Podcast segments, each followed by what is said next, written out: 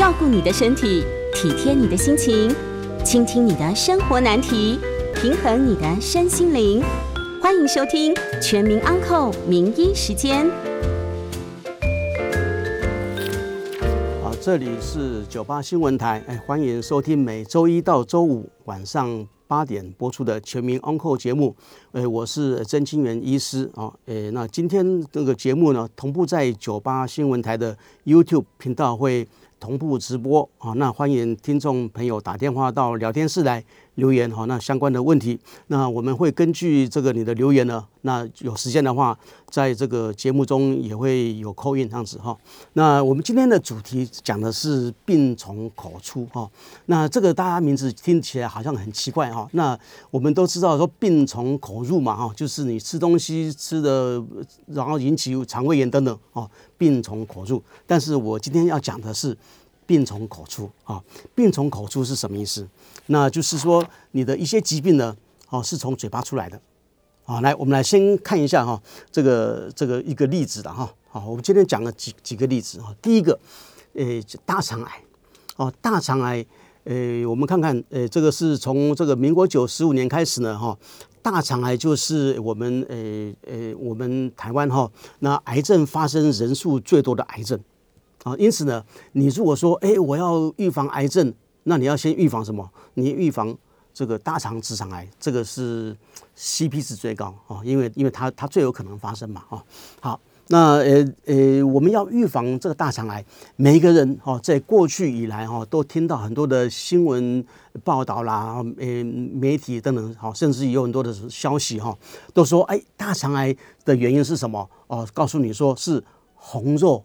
哦，或者是吃烤肉，我这边打问号哦。开诶，那个诶，有看 YouTube 可以看到我们的荧幕上哈，诶，吃红肉会造成大肠癌吗？多吃烤肉会造成大肠癌吗？哦，这个报纸里面啊经常这样写。好，那我们来看看，诶，到底有没有这个呃医学根据了哈？我们总不能够说就是想当然尔嘛哈。来，这个诶，国际癌症研究机构哈，它是一个诶一个一个很有名的机构哈，简称叫 IARC 哈。它在二零一五年的时候呢，把红肉哈归类成是叫二 A 类。什么叫二 A 类？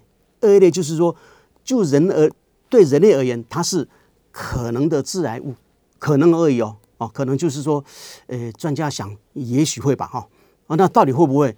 诶。也没人知道啊，就是就是很多专家都认为会，那大家就跟着说说他会嘛哈。那我们要看看有没有这个研究。好，来看一下哈。我我今天要讲这个，因为推翻很多大家的既有的概念了哈，所以我这个今天节目里面呢，我都会附一些诶，就是论文哦，给你给你看。这但是你论文只是佐证资料，也当然大家不用看了哈。这个就是说，在这个。二零一九年，哈，加拿大的科学家呢，他们哈研究的样本数目是六百一十万，好，那研究这么多人呢，然后他们得到的结论呢，发表在一个非常有名的期刊，叫做《诶内科学年鉴》啊啊，《Annals of Internal Medicine》。好，他们的结论是什么？啊，那个诶诶，我们看这个这这个他他的那个文章的那个最后结论就是说，他说。红肉会造成大肠癌的机会呢是非常的小，英文叫做，他说 very small，好，那证据力呢，它叫做呃低到非常低，哦，这个英文上写说 low to very low，啊，就是说发生的机会非常低，而且这种证据呢也是非常非常薄弱，啊，这是二零一九年，啊，像这是非常新的资料嘛，哈，研究样本很多哈，六百多万人哈。好，那烤肉呢？好，我们说烤肉会引起大肠癌，那是因为说有人研究说烤肉的时候呢，那在很高温的情况之下会产生的呃两种呃化学物质，一个叫做异环胺啊，另外一个叫做多环芳香烃啊，这两个化学物质。好，这两个化学物质，呃，他们认为说可能会造成癌症啊的原因是什么？就是说从动物实验就是实验室里面养动物，然后这个动物呢，给它长期接触异环胺，或者是给它长期接触这个多环芳香烃，来看看说这个动物呢会不会会不会产生癌症啊？结果他发现呢，哎，呃，的确如此哦，哦，那个在这个动动呃那个动物实验里面呢，异黄胺可以造成的癌症呢，哈，这动物的癌症啊，不是人类的哦，动物的癌症包括肺癌、乳癌、肝癌、皮肤癌和射护腺癌。那这个呃多环芳香烃呢造成的动物的癌症呢，包括肺癌、胃肠道的癌症，还有白血病。哎，听这听起来很可怕嘛，哈，烤肉会引起这么多的癌症。呃，好像大肠癌其实其中之一而已嘛，哈。那我们看看他们这个这是动物实验哈，动物实验它它怎么做呢？它的那个呃剂量呢，呃动物用的剂量啊，异黄胺的剂量是非常高哦，啊那个大概是一般人正常摄食量的几千倍，哦，用这么高的剂量可以在动物产生癌症，可是我们正常人。你我们的饮食吃烤肉的量没有这么多啊，没有几千倍啊，哦，如果说这个呃呃几千分之一，哦呃这然后放大成这样子哦，就是说诶就是说数千倍的差异，哦，诶诶是说你用这么大量的造成癌症，那你就回推说，诶千分之一，呃它也会造成癌症，这个说法是逻辑上有问题啊？为什么呢？我们讲说啊，我们人一天需要喝多少水？需要喝三点七公升嘛？哈，就男士而言，三点七公升。那我问你，那如果是，呃呃，三千七百公升呢？那你就死掉了嘛？是不是？哦，那意思是说，一千倍的水量会把人溺死，哦，会会产生水中毒，哦，那你把它还原到正常量的时候，是那健康的嘛？好，因此呢，这个动物实验哦，这个异环胺跟这个多环芳香烃哦，在动物实验产生癌症呢？哦，你你不能够把它诶诶衍生到人类，因为人不会吃这么多啊，不会吃这么多啊，除非你有刻意的哈。好，那因此呢，我们一直以来哦，就是把这个红肉还有烤肉呢，当成这个罪魁祸首哈。那现在呢，有很强的证据让我们知道说，我们好像错怪了这两个东西哦。他们这两个因素呢，即便是一个诶。呃，风险也是非常非常低了。好，那因此呢，那科学科学家就很好奇，那么什么原因造成大肠癌？好，那有他有研究了哈，他这个这个研究是最近十年的研究啊，哦，这个研究是非常非常新。好，那大概十年前，好，就是有科学家呢，他们做什么研究呢？就是说把大肠癌的组织取下来，然后同一个人哦，在大肠的其他地方没有癌症地方呢。把它切一块下来，啊，就是说比较大肠癌跟正常的大肠，哦，这两组样本，它们上面的细菌有没有不一样？哎，这个奇怪哦，这个这个是科学家他们想的这个实在是，呃，跟我们一般人想的不一样哈，哦，看看说有什么差别，啊，他们就是比较这两种哈，就是大肠癌跟旁边正常的大肠两边的细菌有哪里不，因为它哪里不一样，啊啊，结果呢，他发现这样子。来，我们看这个这个这个荧幕了哈，或者就是听收音机的话，听听我讲，他们就发现说，在大肠癌的附近呢，有一个细菌呢特别明显，这个细菌的名称叫做聚合梭杆菌啊，就是说有细胞核哦长条形的细菌啊，聚合梭杆菌啊，那这个东西呢是在这我们这个诶诶论文呢，就是二零一二年美国发表啊，然后二零一二年。加拿大的科学家也发表，同时有两篇论文的哦，不约而同，都都都有看到一样的事实。哎，这个就是非常令人非常令人好奇的哈。这个到底是有代表什么意义呢？是是实验室发现的吗？还是临床可以看到？哦，这当然这个他们是临床样本才去观察的嘛哈。那现在那之后呢，就有人去研究说，好，我既然诶，看到说有二零一二年有人发表说这个聚合梭杆菌在这个大肠癌那边比较比较明显，正常正常组织比较不明显。那我去看看说我们真正的医院里面开刀下来的这个样本哦，是不是也有一样的发现？好，那因此呢，呃，没有错哈，真的是有诶不少的研究单位哦，就是好奇啊做这个研究。好，我们这个看看看这张图了哈，那有六篇研究啊，这六篇研究，这六篇研究呢，呃，其实都是集中在呃呃二零一四年到二零一七年了哦，这这这个三这几年之内有六篇研究，他们研究啊可以看到啊这个字很小，把它放大啊，那那来我们来看一下哈，来，他这个那个就是说大肠癌可以有明显看到有这个聚合收杆菌的这这种呃比例呢哈，这种阳性。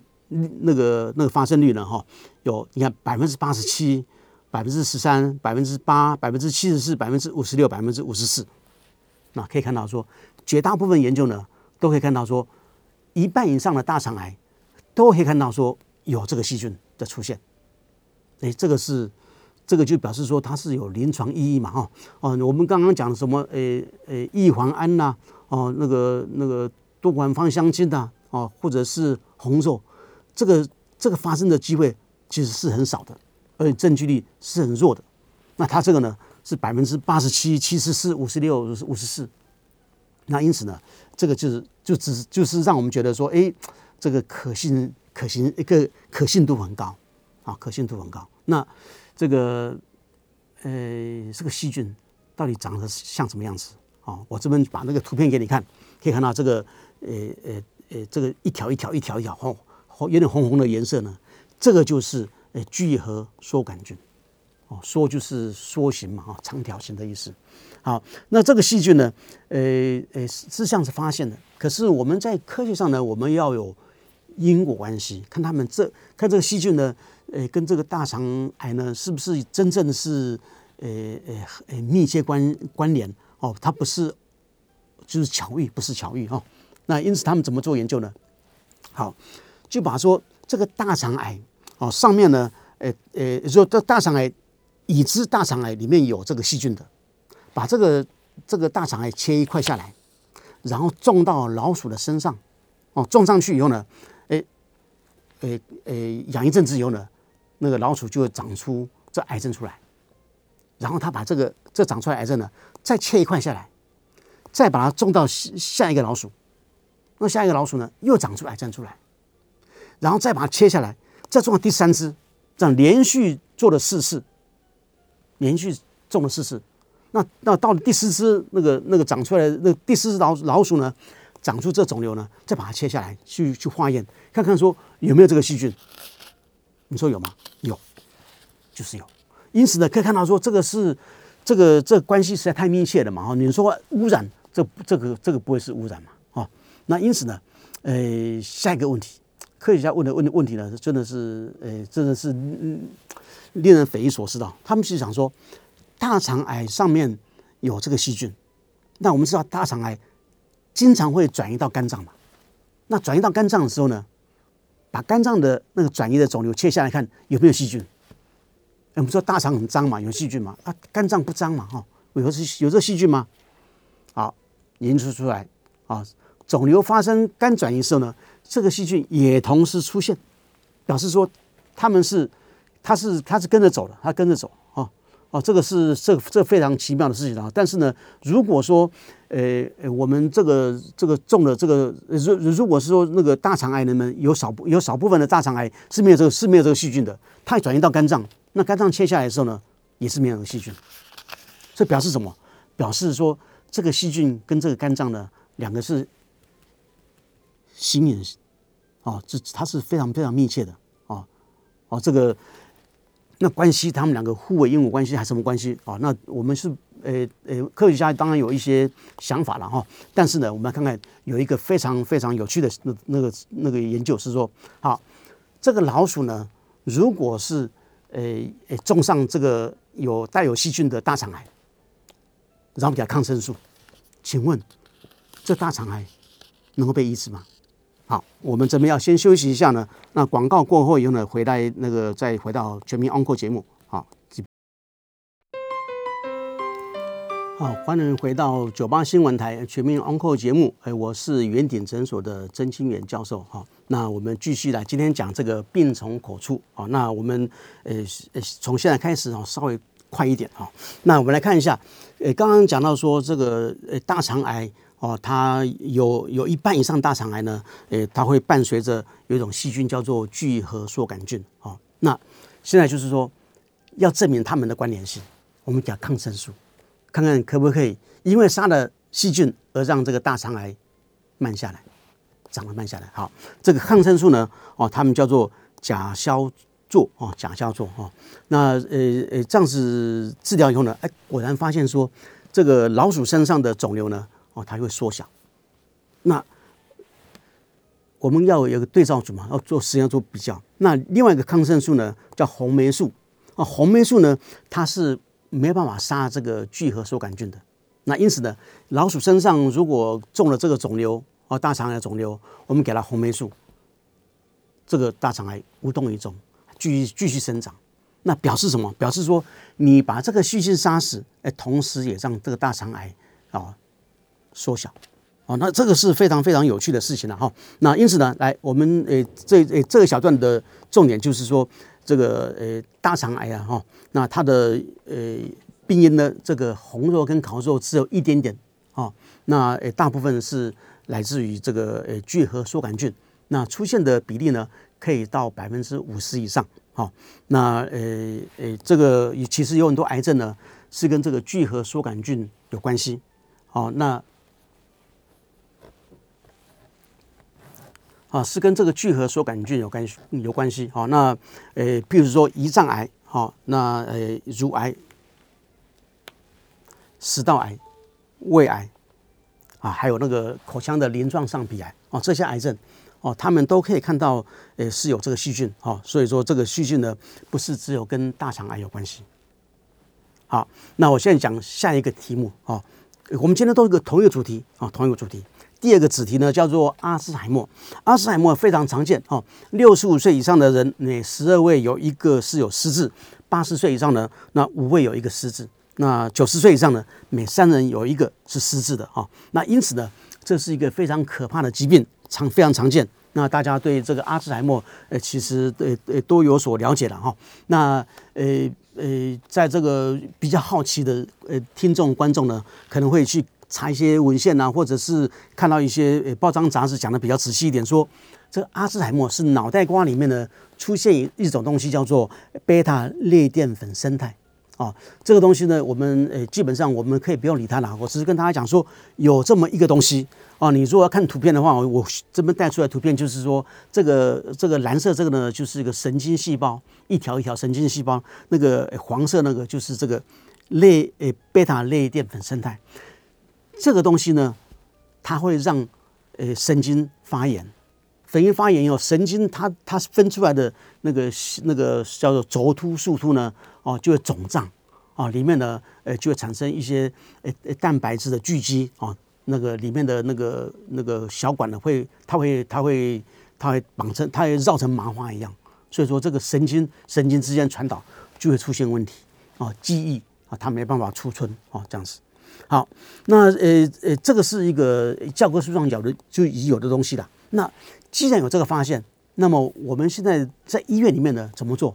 就是用这种放射线去标示这个贝塔淀粉样斑块啊，这个东西。那因此呢，我们就可以说看说一个人脑袋瓜里面呢有没有这个贝塔一呃淀粉样斑块，有的话，就就说就就诊断哦，或或者强烈怀疑他有阿兹海默症啊。这个是我们在医院里面也可以用来。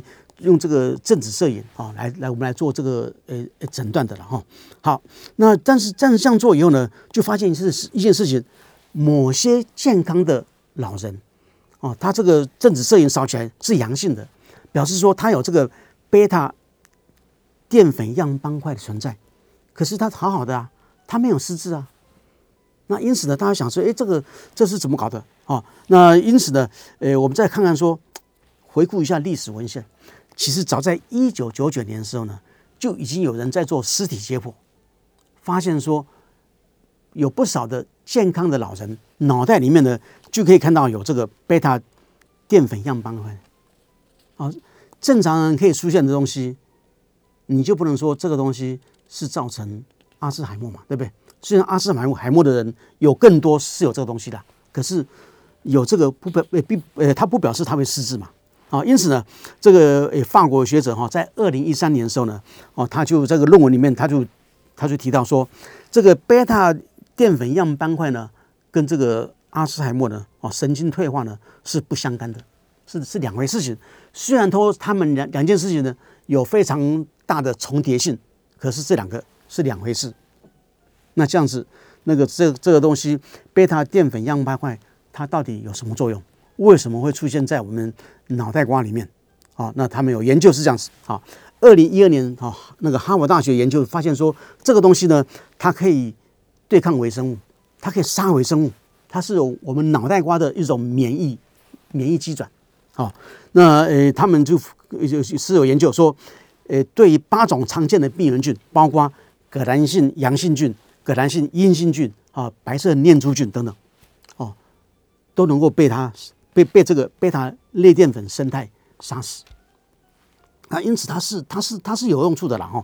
那哈佛大学呢，那个他们的研究在二零一八年的时候呢，啊，他们甚至研究说这个贝塔类淀粉生态呢，它也可以对抗这个单纯疱疹病毒。哎，病毒，连带病毒也能对抗哦。那个这个这个这个实在是令人呃呃太感到惊讶的了哈。那这个病毒的时候，他们怎么会研究病毒这回事呢？哦，原先是这样子。其实这个疱疹病毒呢，呃，被强烈怀疑跟我们的阿斯海默症有关系。最早是在一九八二年啊，加拿大哦就有一个学者呢，他提出一个假说，他说：“诶，这个这个这个贝塔类淀粉生态呢，啊，它是它是一个原因造成这个失智症的。”啊，那在一九九七年，英国呢就有人哦。把这个失智的老人死掉以后呢，脑脑组织呢去化验，可以看到，诶，可可以看到有这个这个疱疹病毒的 DNA 在里面，证实是有嘛？有啊。那呃呃，最近嘛，就二零一八年，台湾啊，台湾的呃呃呃学者呢哈，他们利用这个台湾的健保资料库做大数据的搜索啊，去研究说有这个疱疹病毒感染的啊，跟没有的啊，那那之后对这个阿兹海默症。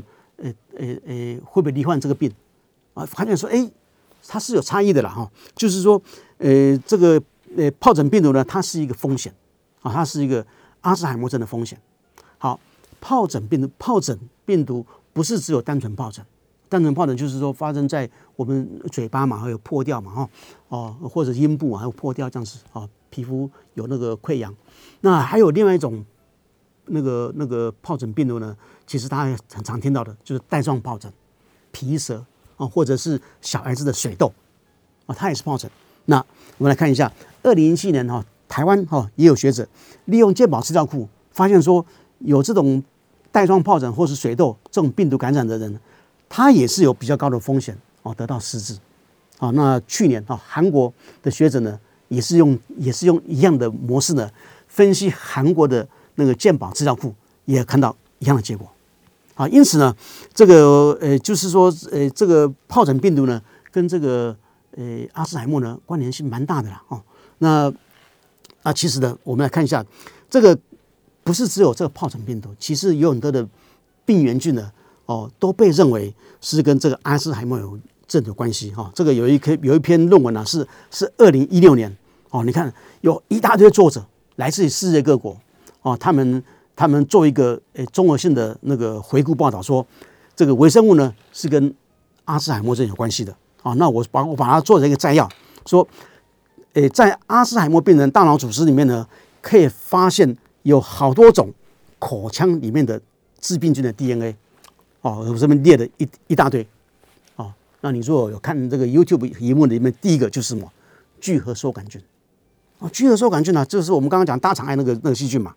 啊，因此呢，这些细菌呢，在嘴巴里面呢，然后呢，诶，跑到大大脑去，这是为什么？因为这些病菌、这些细菌呢，或者病毒，它会趋向于神经组织，所以跑到大脑去，然后它们引起的发炎。那我们身体呢，产生贝塔类淀粉生态呢，去对抗这些、这些、这些致病菌，是一种保护机制啊。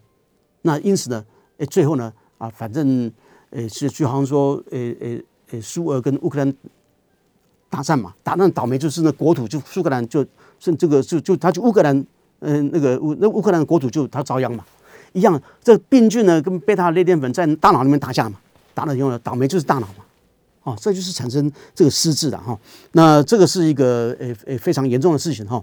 那这个我们在免疫系统的情况之下，哦，细菌口腔的细菌啊，或者身体其他其他细菌不小心进入血液里面的，它最多只能停留三个小时，就会被我们的免疫系统清掉啊。但是呢，你如果是免疫功能不好的哦，年纪大的人哦等等这些，那这细菌进入血液里面呢，它就不容易消失，就慢慢的累积累积累积哦，然后呢，通过这个叫做血脑屏障到大脑去。然后就入侵大脑，然后最后就是发生我刚刚讲的故事的。那因此呢，这个口腔的细菌呢，会造成这个阿兹海默症呢，这个是这个是一个令人非常惊讶的一个讯息的哈。那我们这边要先休息一下呢，广告过后来接听大家的 call in 哦。那欢迎打电话过来啊，那我们呃休息以后马上回来。欢迎回到九八新闻台哦，全民 Uncle 节目，我是原点诊所曾清源教授。那我们呃今天呢，呃呃这个内容很多哈，我我很担心可能没办法接 call in 了哈。今天就是让大家了解大肠癌、阿斯海默等等疾病的啊。另外，更更重要就是我教你如何预防啊，要教你如何预防。好，那我们来看一下，我们前面那个广告之前有提到说，这个口腔哈，这个卫生嘛哈，细菌跑到大脑去哈，然后。后遗症就是这个阿兹海默嘛，哈，那我们来看看有没有什么样的证据来支持哈？来看看这边有的有人统计说，一个老人哈牙齿丧失哦掉了十六颗以上的这这种人呢，他出现严重的认知障碍是比较高的哦，这是这这是这是医学文献讲的哈。好，另外一个就是说，阿兹海默的人哦，如果同时也有牙周病的话，那么他比没有牙周病的阿兹海默病人呢，他的那个。认知能力下降速度呢，快六倍，啊，因此这个看起来是真的是有关系嘛，哈。好，那口腔细菌，呃，还有什么样的医学上的意义？好，来我们看一下，那它会造成动脉硬化啊。那个我们这个研医学研究研究里面就有看到说，动脉硬化它是要造周状硬化嘛，它里面周状斑块里面呢就可以看到有牙周病的细菌。好，另外呢，呃呃呃，即便是是没有胆固醇的，呃，没有急性胆固胆固醇不高的人，啊，也会因为说反复的菌血症，然后引起的哦那个冠状动脉和主动脉的硬化，好，那我们来看看有没有一些呃统计数据来来来佐证这个资料。好，牙周病的患者罹患冠状动脉的几率呢是一般人的一倍，啊，因此呢，你如果有牙周病的话，你比你的同事没有牙周病的人哈。有高一倍的机会得到心脏病，因此呢很重要啊！你要你你心脏问题呃发病了，你看心脏科还没发病之前，你可能要看牙科哦。好，那另外呢就是呃呃口腔细菌呢不完全是坏的啦，也有一些好的作用啊。譬如说，它会让我们食物里面的硝酸盐代谢成亚硝酸盐，亚硝酸盐呢能够让我们血压下降啊下降。那因因此呢，你如果是用漱口水杀菌。那么把某些细菌杀掉以后呢，那么亚硝酸盐浓度呢，呃，就会，呃呃，它它它就不会上升，它就会下降嘛。那因此呢，这个时候心血压会就反反而会提高了。啊，这个这个这个这个里面的那些呃呃呃医学啦，那那科学性的东西呢，哦，有兴趣可以看一下，我秀出来哈。但是呢，呃呃，我们一般人我们不必去去了解了哈，就我们知道结论就好了哈。来，口腔里面的微生物到底到底有多少？一个人嘴巴。到底有多脏？有一百亿个细胞，有一百亿个细菌啊！当然包括霉菌在里面，有一百亿以上。那你总共有几种？有七百五十种啊！里面有呃细菌、霉菌是各种各种菌啊，比如说耐色菌、梭杆菌、普氏菌、什么厌氧菌等等啊。那我们我们这个讲的前面讲大肠癌的时候，讲到说这个聚合梭杆菌嘛，它就是口腔里面的厌氧菌啊，口腔里面厌氧菌啊。那厌氧菌呢，它就是在那个在氧气低的情况之下，它繁殖特别好啊。那我们口腔里面呢，啊，牙齿啊、舌头啦、那个口腔黏膜哈，有些地方是有口水冲刷，有些没有，等等之类啊。啊，那它它它其实这种不同的环境呢。它可以不同的细菌喜欢在不同的环境长。好，那因此呢，呃呃，不是口腔里面的细菌都是像一一锅汤一样讲讲，不是这样子的哈。比如说，我举个例子，耐色菌它是出现在舌头，不是出现在牙齿。啊，这个这个当然还有很多很多例子的哈。那那这些细菌呢？哦哦，它们虽然是有比较偏好的那个地方，但是基本上任何地方都是有很多细菌在一起的。这个细菌呢，彼此长在一起。哦，那诶。诶，他们会形成一个膜，叫做叫做生物膜。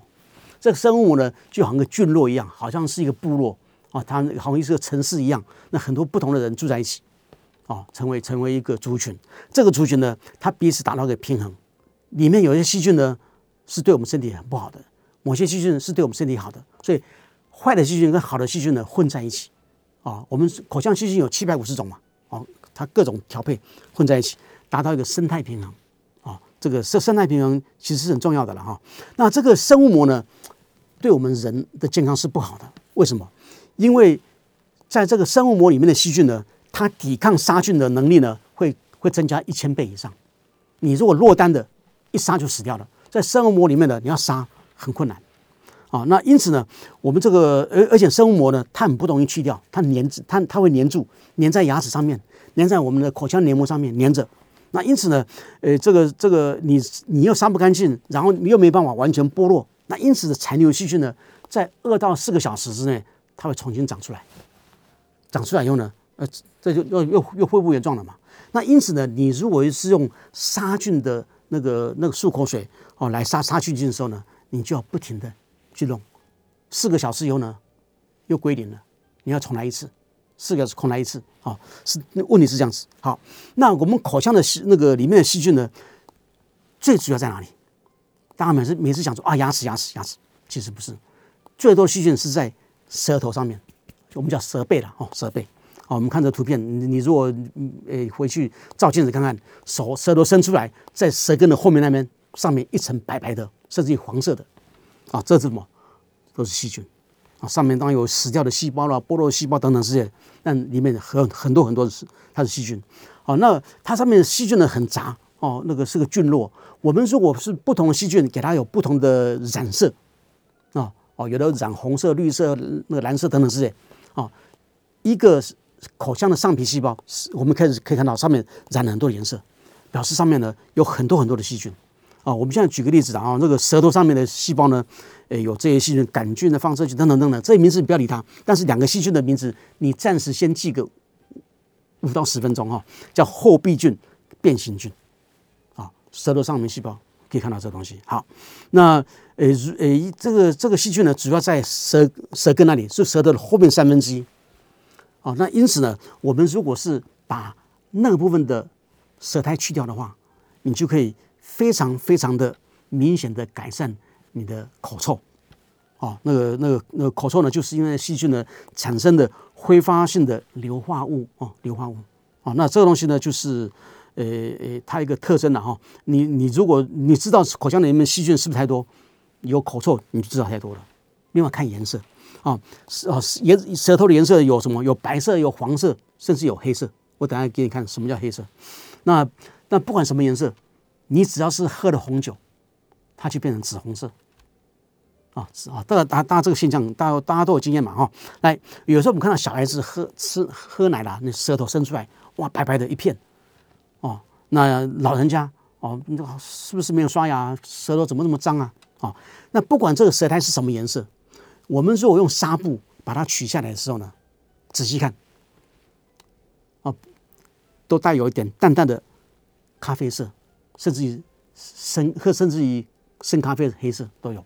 即便是舌苔是白色的，你把它抹下来看，都是有颜色，不是白色的啊。那那个为为什么会有这个颜色？因为它不同的细菌有不同颜色嘛啊。那那个它的量也不一样。好，这个细菌这么多，有有一百亿个细菌，我们怎么样去怎么样去让它让这个减少啊？这是个大问题啊，是大问题。好，我们说我们可以用的方法是什么？刷牙漱口，刷牙漱口。你觉得刷牙漱口有效吗？刷牙漱口当然是重要，很重要，但它的时间实在是蛮短的，哦。你睡觉前刷牙漱口，睡觉的时候三更半夜你也没起来，爬起来偷吃东西嘛？没有啊，你乖乖的嘛。早上起来你觉得哇，嘴巴好臭，所以刷牙漱口呢是重要的啊，是不可或缺的。但是呢，呃，它不能持久哈，这差强人意啊。我们需要更好的方法啊。那原因在哪里？就是你刷完牙以后呢，哦，哎，好像嘴巴很很很很清晰。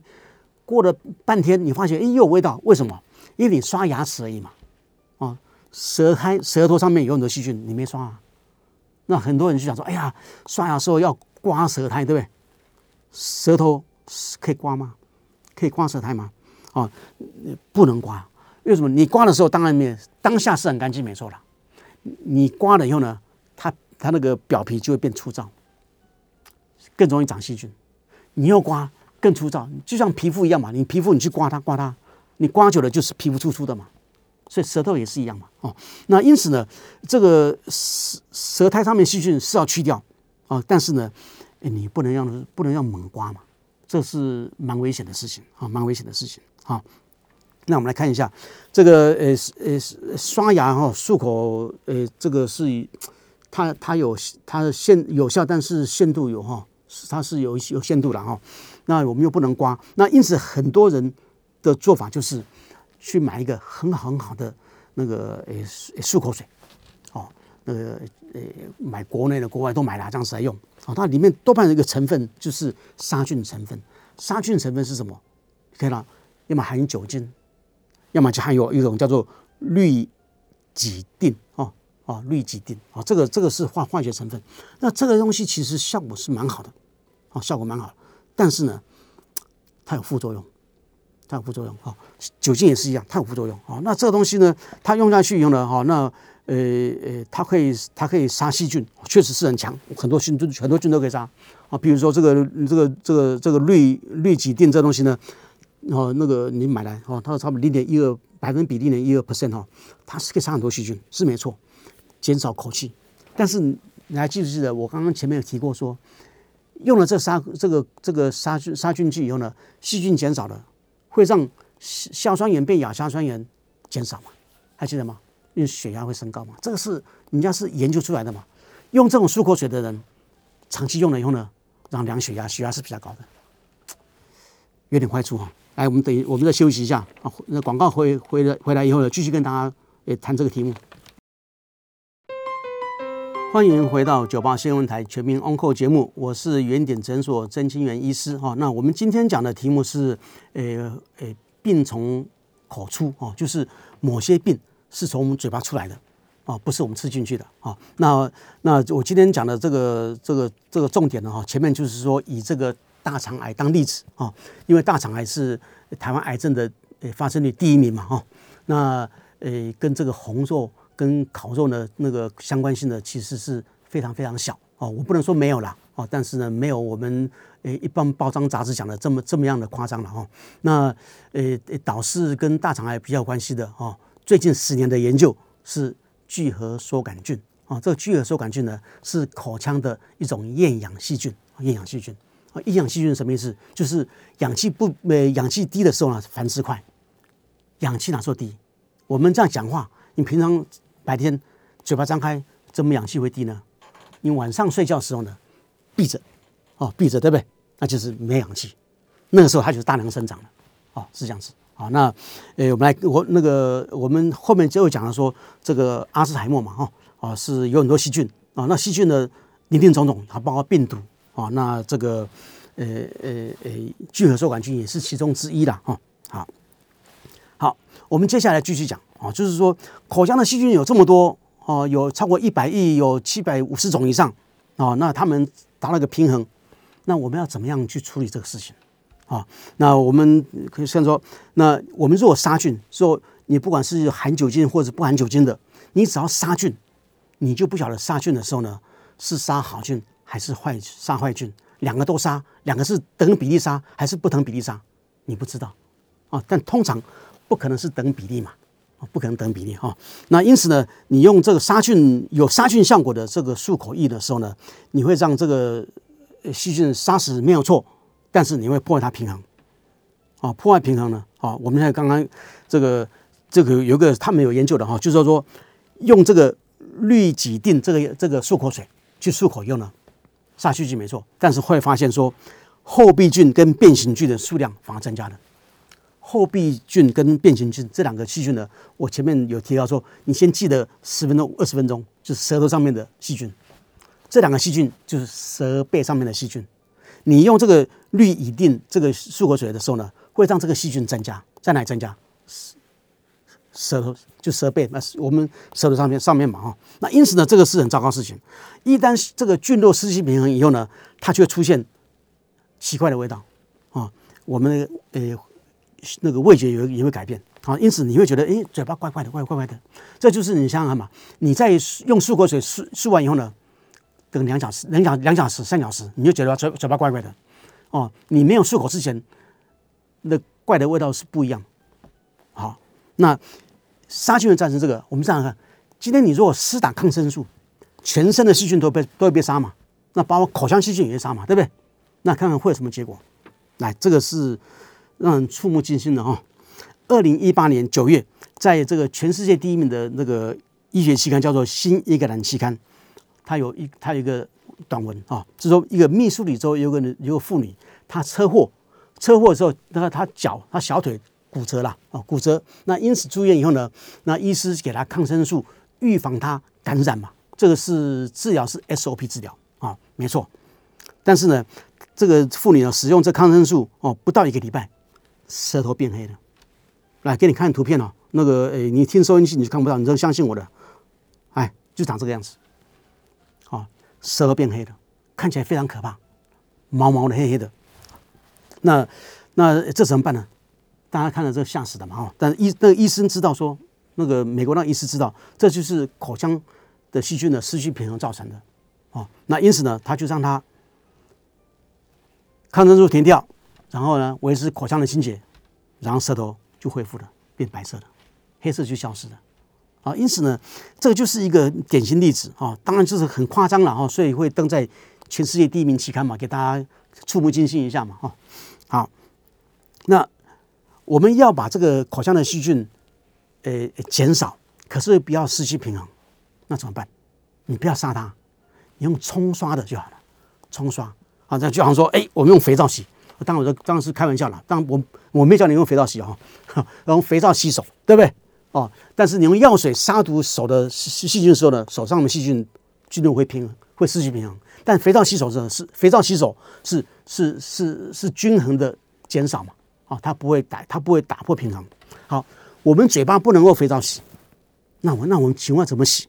要怎么洗？啊啊啊！我个人是这样子的，我个人就是用会会会用这个东西哦，它是种油性东西哦，用嘴巴里面漱漱漱哦，就是一天两次就好了，睡前一次哦，然后中午吃完饭以后的一次。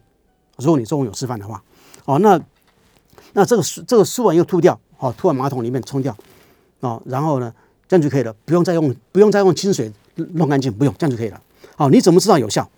哦，这个这当然这个这样这样子漱口以外呢，就是你每个礼拜你还在做一两次的，拿纱布沾了以后沾湿以后呢，哦，这个舌头上面呢，按照我这个图上上，啊，这个这个对角这样子这样子抹，啊，这样子抹，然后再前后抹，把把整个舌头擦干净，看到说纱布上面没有颜色为止，这就弄干净了。啊，那那这样子的时候呢，就是说，呃呃呃，你怎么知道说这样子就有效？啊，你要有评估方式嘛？啊，怎么评估？就是说，你睡觉之前的时候呢，啊，你给它弄一次，啊，就是你睡觉前的时候呢，就是刷牙，刷完毕后呢，再用这个漱口，漱完口以后吐掉，吐掉就好了。你不要再不用再不用再不用再用清水了哈，这样子吐掉就好了。啊因为这是这可这是可以吃的东西的，所以说所以说剩剩下一滴在嘴巴没关系，然后睡觉。你早上起来以后呢，你感受一下，跟你两天前没有这样用的时候呢，早上起来是不一样？感觉会不一样，那就对了。啊，另外一个就是说，你看颜色嘛，舌苔哦颜色嘛，你说看不出来，看不出来怎么办？我教你一个方法，你用红酒哦漱漱口漱漱口，然后舌头看出来看有没有也它没被染色，有被染色。那就不对了，就没有干净。如果是舌苔是干净的，没有细菌的，哦，没有生生物膜在上面的，你这样子漱完以后呢，是不会染色的啊，不会染色，染到的话也是很均匀淡淡的。哦，那这是没问题的哈。那因此呢，我今天讲的这个这个东西呢，就是病从口出哦，就是说你什么事情不干，它就会惹祸的，因为细菌一直长一直长嘛，它就会跑到你全身去。哦，那呃，今天讲的是大肠直肠癌啊，呃，那个是另外一个是失智症哦，当然还有其他的哦，像比如刚刚提到什么心脏病等等哈。那重点是这两个病，我们要怎么预防？你就是要你记记得，你要注重你口腔的清洁。好，我们今天节目进行到这边，好，谢谢大家。